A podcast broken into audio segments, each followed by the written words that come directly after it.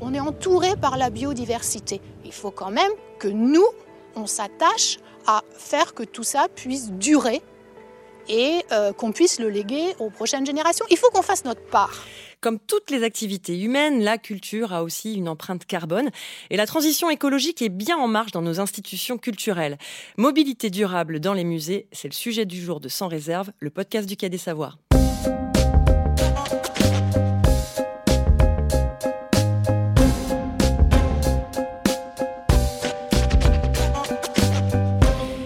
La part des transports dans l'empreinte carbone des musées Quelles solutions existent aujourd'hui pour la réduire? Comment s'embarquer dans la transition?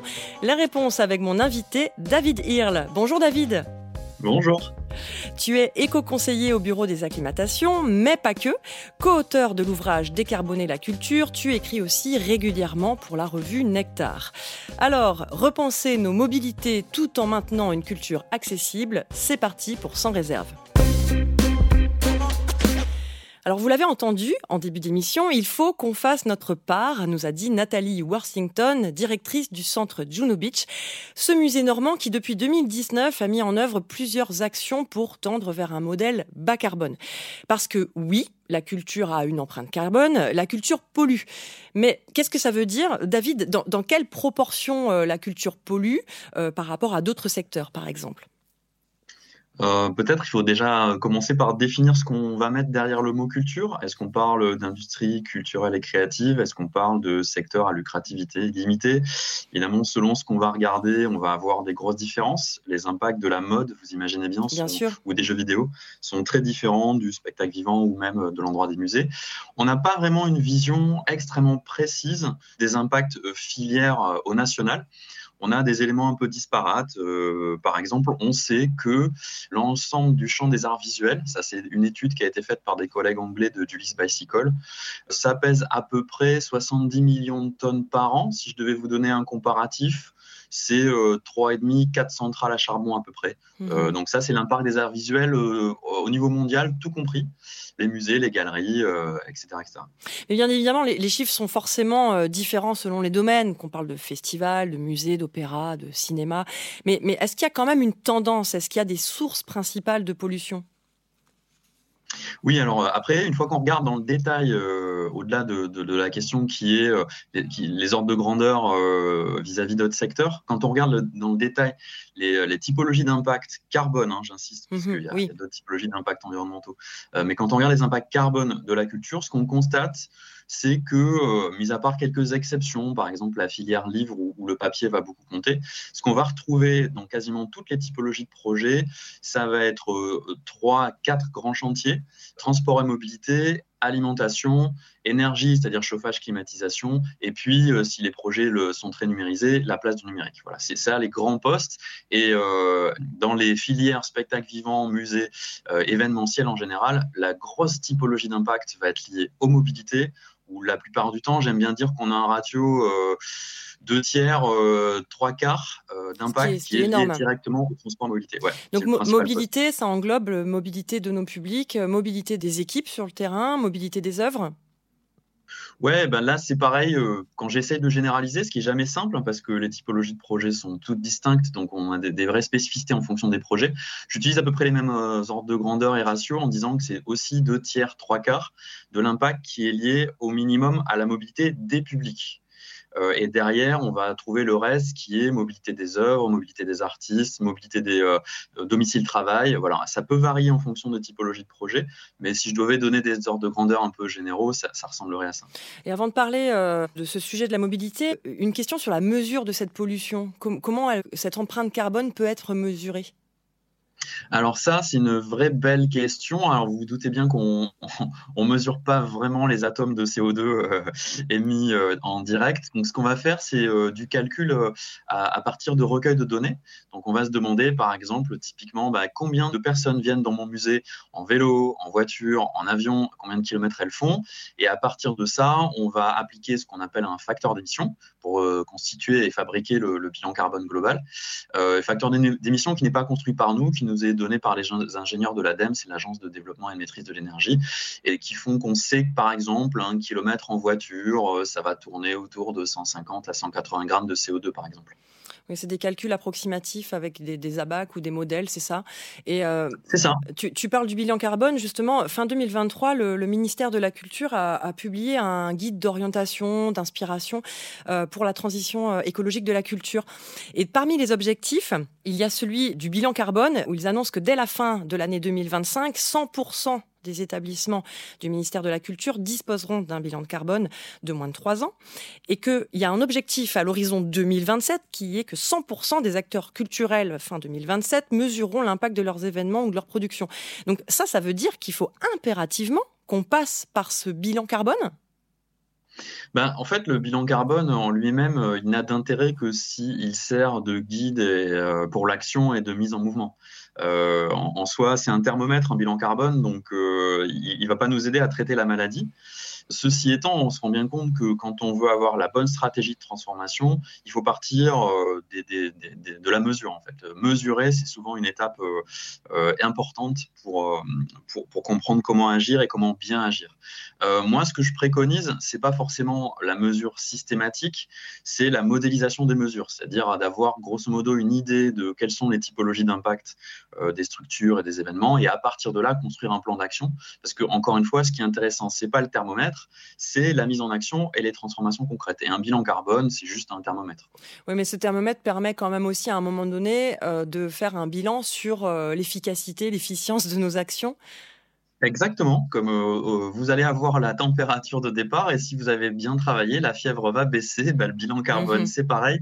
Et donc ça permet effectivement de, voir à quel point on est en train de se soigner ou pas. Hein. C'est vraiment un outil de mesure, euh, un outil de suivi, le bilan carbone. Ça n'a pas vocation à être autre chose. Alors c'est un outil de suivi qui est intéressant. Si j'ai bien compris, il est intéressant au sein, enfin l'évolution du bilan carbone est intéressante au sein même d'un seul et unique établissement. Est-ce que, est-ce qu'aujourd'hui il y a quand même des établissements de référence? Est-ce que toi tu, en termes de, de photos photographie d'un bilan carbone à un instant T et d'une autre photographie euh, à T plus euh, je ne sais pas combien d'années euh, qui, qui justifie, qui montre une bonne évolution des pratiques, une bonne évolution des impacts euh, pour l'instant, très sincèrement, on manque quand même un tout petit peu de recul parce que euh, le chantier, même s'il s'est beaucoup accéléré avec la crise euh, du coronavirus, il fait que commencer. Et finalement, on a des, bilans carbone un peu de point de départ, mais pour l'instant, des trajectoires carbone où on voit les évolutions sur la longue durée et des évolutions positives, on n'a pas encore tout à fait ça. Donc on est vraiment pour l'instant où on a dans, le, moment où on a fait, on a pris notre température de départ. On commence à mettre en place les premières actions correctives. Mhm. On n'a pas encore tout à fait euh, une idée de à quel point ça marche, à quel point c'est efficace. Et puis il faut avoir en tête sur ces sujets-là que les structures euh, qui prennent leur température n'ont pas tout à fait tous les leviers pour traiter la maladie. En fait, il y a pas mal de, choses qui se travaillent euh, en collectif euh, avec l'ensemble des parties prenantes, depuis les institutions qui financent les projets jusqu'au public qui ont souvent leur part à jouer pour réduire l'empreinte carbone d'une structure. Typiquement, on se disait que c'était la mobilité des publics qui impactait beaucoup le bilan carbone des structures culturelles. Ben, au final, le geste durable en mobilité, il est fait par les publics qui vont décider de prendre des transports en commun, de prendre un vélo, de faire du covoiturage. Alors évidemment, la structure culturelle peut tout mettre en place pour qu'il le fasse, mais in fine, c'est bien, c'est bien le participant, le visiteur qui a, l'élément décisif pour la, baisse du. Et oui, et oui, et, et d'ailleurs un élément euh, de persuasion, motivation, si je peux dire. C'est certainement euh, l'argument tarifaire. Je, pense euh, au, au, Beach, au centre Juno Beach, hein, dont on a entendu la directrice euh, en début d'émission, qui a mis en place un partenariat, une convention avec la SNCF. Et les visiteurs qui justifient d'un billet de train bénéficient en fait d'une réduction de 30% de, de l'entrée au musée. Donc ça, ça fait partie, c'est des mesures incitatives. Est-ce que toi, tu as d'autres exemples comme ça d'établissements en France qui ont mis en place des choses et qui marchent? Ouais, en fait, on, commence à avoir pour le coup beaucoup de retours d'expérience, de bonnes pratiques et de choses qui, fonctionnent. Ce qu'il faut se dire, c'est que le principal problème qu'on a, c'est pas tant de savoir ce qu'il faut faire, c'est d'en faire un chantier, c'est-à-dire d'en faire une priorité d'action. Pour l'instant, en fait, si les choses ne se passent pas, c'est qu'on n'a jamais vraiment pris le temps d'en faire un chantier prioritaire. Après, du coup, on a quand même plein de retours d'expérience, de bonnes pratiques.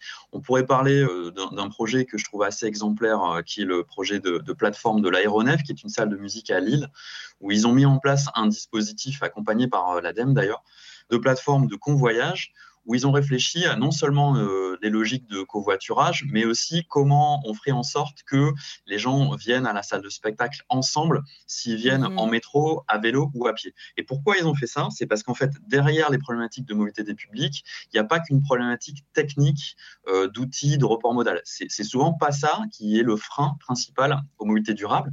Alors ça peut être le, prix, hein. euh, vous l'avez signalé là avec la possibilité d'avoir des, bonus tarifaires quand on prend le train dans le cas de Juno Beach, mais souvent c'est d'autres facteurs qui bloquent les mobilités durables. Et typiquement, par exemple, la sécurité est souvent quelque chose d'extrêmement bloquant euh, en matière de mobilité, notamment pour les femmes, seules. Voilà, notamment, pour les femmes seules, c'est ça.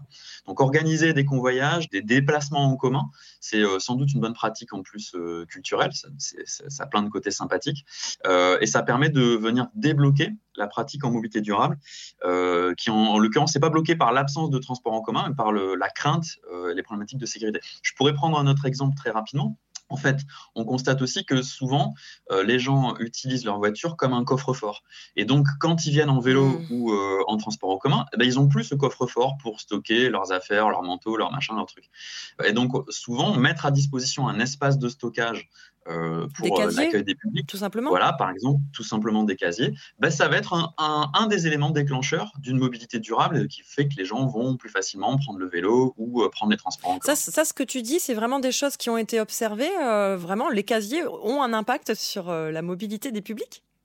Ouais, c'est des choses qu'on a. Alors, c'est à la marge, hein, bien sûr, l'impact des casiers, mais c'est des choses qu'on a observées très pratiquement, euh, notamment dans le cadre de, festivals. D'accord. Euh, évidemment, du coup, les problématiques de mobilité sont un peu différentes euh, pour les salles et pour les événements festivals, mais dans le cadre des festivals, c'est démontré, prouvé. Ça a été analysé aussi dans les retours d'enquêtes qualitatives auprès des publics. Euh, que évidemment, du coup, il y a, voilà, ça faisait partie des éléments déclencheurs facilitateurs de mobilité, de la même manière que l'hébergement peut être aussi indirectement un, facteur d'amélioration des mobilités. Je vous donne un, exemple dans le cas du Festival d'Avignon, avec euh, des festivals d'Avignon avec lesquels je, travaille.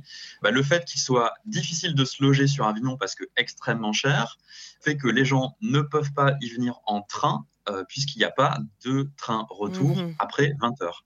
Donc ils viennent pas, ou ils viennent avec leur voiture. Donc ils viennent pas, ou ils viennent en voiture. Voilà. Et on voit qu'en fait, c'est comme, comme s'il y avait tout un tas de paramètres à travailler pour permettre la mobilité durable, à la fois le tarif, mais aussi euh, tout ce qu'il y a autour une mobilité, la possibilité de, s'héberger ou d'être hébergé ou pas, euh, et puis les services qu'il y a euh, autour de, l'accueil en mobilité durable. Et ça, sur les festivals, c'est pareil, on a plein de retours d'expérience sur les festivals qui proposent un camping gratuit ou pas, par exemple, etc. Sachant que on a aussi des enjeux en termes de mobilité à l'inverse, qui peuvent amener de la sécurité, notamment pour tous les événements festifs ou les endroits plus festifs où on boit un peu d'alcool, mhm. où là, la mobilité durable vient euh, plutôt agir favorablement euh, et, c'est plutôt du coup un levier. On parle beaucoup des publics. Euh, est-ce qu'il existe des études aujourd'hui qui ont vraiment caractérisé pas uniquement leurs moyens de, déplacement, mais aussi les freins ou les moteurs en fait qui pourraient les amener à, à changer en fait leur pratique? Est-ce que ça existe ou pas? Alors, euh, on, manque encore un peu d'études sur ce sujet-là, mais on a un super chantier en cours qui s'appelle Festival en mouvement, euh, qui a lancé justement euh, une analyse comportementale et sociologique des freins aux mobilités vraiment plus pointue que tout ce qu'on a fait jusqu'à jusqu'à maintenant. Donc, on en attend avec impatience les retours, mais j'ai une autre étude hyper intéressante qui, moi, me, questionne, qui vient d'être réalisée par le, par le PRODIS, où on constate que, pour l'instant, dans le cadre des activités culturelles, il n'y a que 14% des euh, publics qui finalement euh, infléchiraient leurs pratiques en fonction d'une pondération impact environnemental et offre culturelle. Pour le, pour le dire de façon plus claire peut-être, seulement 14% des personnes sont tout à fait sûres de ne pas aller à un concert ou voir une exposition s'ils savent que cette exposition ou ce concert a été produite dans de mauvaises conditions. Et c'est assez faible en fait. Ça veut dire qu'à l'endroit des activités mhm. culturelles, les publics sont plutôt pour l'instant pas encore tout à fait mûrs pour réaliser qu'il y a euh, aussi un endroit d'effort. Là où sans doute sur les pratiques alimentaires, c'est plus acquis. Euh, sur les pratiques culturelles, ça reste un espace encore un peu sanctuaire où on se dit, bon, c'est pour voir un concert ou une exposition. Alors, je vais prendre l'avion. Alors, voilà, je vais faire un truc dont je sais objectivement que c'est polluant. C'est une étude intéressante. Ce que tu dis là, c'est que on a aussi du coup un travail, nous, établissements culturels, à communiquer sur les actions, les choses qu'on met en œuvre dans les process d'éco-conception des expos, par exemple, etc. Il faut qu'on communique en fait sur cette dimension-là. Au-delà de la sensibilisation euh, sur le sujet de la transition écologique en général, on a un travail à faire de transparence, en fait, tu dis, sur... Euh, oui, il y a un enjeu de transparence et de communication, mais au-delà de la transparence et de la communication, je pense qu'il y a un enjeu d'engager une conversation avec nos publics mmh euh, pour, les, pour les amener à comprendre nos enjeux à nous, en fait, en termes de soutenabilité, pour qu'ils réalisent les impacts qu'il y a derrière les activités culturelles et qui finalement ben, nous aident, ils, ils viennent nous aider à nous transformer à la fois en étant plus exigeant aux endroits qu'ils ne maîtrisent pas, c'est-à-dire sur les conditions de production, en, trouvant de plus en plus intolérable de voir une exposition qui n'est pas éco-conçue, par exemple. Et pour l'instant, en fait, ils n'ont sans doute pas euh, la sensibilité ou euh, la connaissance pour pouvoir être mécontents, en fait quand une, exposition n'est pas bien produite. Et puis ensuite, c'est ce qu'on se disait, pour avoir eux-mêmes les bonnes pratiques en termes de mobilité, euh, par exemple. Donc c'est vraiment, je pense, plus que de la communication et de la sensibilisation, c'est d'engager vraiment une conversation, un dialogue constructif avec l'ensemble des parties prenantes, et donc y compris nos publics. On parle beaucoup des publics. Il y a aussi quand même la question des transports des œuvres ou transport des, œuvres pour les musées, euh, transport des expos ou, des installations artistiques pour des, établissements euh, culturels autres. Est-ce que tu as des, retours d'expérience, des actions remarquables mises en place dans des établissements français? Euh, je pense qu'au-delà des, des, expériences remarquables, ce que je commence à avoir, c'est typiquement une conversation qui s'organise pour changer les normes. Parce qu'en fait, on a besoin de changer des pratiques, mais on, est aussi parfois coincé par euh, les réglementations. Alors, typiquement, dans le cas du transport des œuvres, dans le cas de la conservation des œuvres, il y a tout un tas de règles qu'il faut respecter et qui viennent euh, nous embêter euh, potentiellement à certains endroits pour, pour mettre en place des, bonnes pratiques. Donc, typiquement, autour, par exemple, du laboratoire Eloi, c'est l'école de logistique de transport des œuvres d'art, il y a une réflexion autour de comment on pourrait travailler sur une mobilité plus durable des œuvres euh, ben, en les regroupant, en utilisant aussi moins de plastique pour les surprotéger, en utilisant moins de caisses climatisées. Souvent, on est dans la surqualité en fait dans le transport d'œuvres parce qu'on veut se couvrir. Et il y a un vrai enjeu à réfléchir à, un juste calibrage en fait hein, euh, des, des, conditions de, à la fois de sécurité et de transport des œuvres, et d'engager une conversation qui serait complète en fait entre les enjeux de préservation des œuvres et puis euh, ce qui est le, juste geste en termes énergétiques, parce qu'en fait c'est extrêmement gourmand hein, du coup de transporter notamment des, œuvres, euh, des œuvres très belles. Alors après, au-delà des pratiques et des bonnes pratiques, il y a les questions de changement de modèle. Moi, ce que je trouve beaucoup plus intéressant et beaucoup plus euh, profond, c'est des musées ou, euh, Normandie impressionniste, par exemple, qui réfléchit à valoriser davantage ces fonds, les œuvres déjà à disposition, du coup de, solliciter moins de prêts, c'est-à-dire de limiter euh, dans le modèle même de, construction de l'exposition la circulation des œuvres. Ça, c'est euh, extrêmement intéressant et ça, encore une fois, ça renvoie à une, discussion avec nos parties prenantes, à quel point les institutions euh, soutiennent ça ou pas. Et à quel point les publics sont prêts à ça ou pas. Mmh Mais voilà, c'est plus intéressant, ça va au-delà des bonnes pratiques en fait. Je crois que peut-être pour compléter, on a un enjeu aujourd'hui dans les discussions euh, en général sur la transition écologique des structures à, aller un peu au-delà des bonnes pratiques pour euh, plutôt interroger les modèles d'organisation, les systèmes d'organisation euh, pour être sur, des transformations un peu plus profondes. Mais est-ce que tout ça est possible sans vraie rupture? Euh, ben, Je sais pas, je, crois que oui, puisque moi je défends l'idée qu'on de la transition, et la transition c'est une transformation sans, sans, crash, sans vraie rupture. Par contre, on changera pas tout sans rien changer, ça c'est sûr. Je te propose d'écouter euh, François Gémen, qui intervenait au micro de la chroniqueuse culture de quotidien Ambre Chalumeau, fin 2022. Pour moi c'est important que les œuvres d'art puissent voyager entre musées, puissent être exposées à différents publics. C'est très important que les gens puissent assister à des concerts parce que ça crée un rapport particulier avec la musique. Et donc la question c'est est-ce qu'il faut sacrifier tout cela au nom de l'empreinte carbone? Je pense qu'il faut essayer de trouver une sorte de réflexion sur l'utilité sociale de notre empreinte carbone. Deux personnes qui prennent un Paris-New York vont avoir la même empreinte carbone. Peut-être que l'une d'elles va passer une année d'études dans une université américaine, l'autre va peut-être faire du shopping sur la 5e avenue pendant un week-end. C'est la même empreinte carbone et pourtant ce n'est pas la même utilité sociale. La, notion d'utilité sociale qu'évoque euh, François euh, Gémen est, très intéressante et elle renvoie à la mission même de la culture, faire du lien, partager, transmettre. Euh, est-ce que tu as connaissance de, groupes de travail, de projets comme ça qui, qui commencent à pondérer cette notion d'empreinte carbone justement en prenant en compte cette notion d'utilité sociale? Non, mais merci. J'aimerais, j'aimerais répondre à, François Gémen euh, aussi. Parce qu'à la fois, je suis d'accord avec lui et pas d'accord. Je suis d'accord avec lui parce que oui, il faut qu'on fasse ce travail de pondération sur euh, l'utilité sociale de ce qu'on fait. Et on ne peut pas tout à fait comparer euh, les dépenses carbone quand on mange un hamburger et quand on va voir, quand on va voir un concert. Et je crois qu'il faut qu'on ait cette conversation sur l'utilité sociale.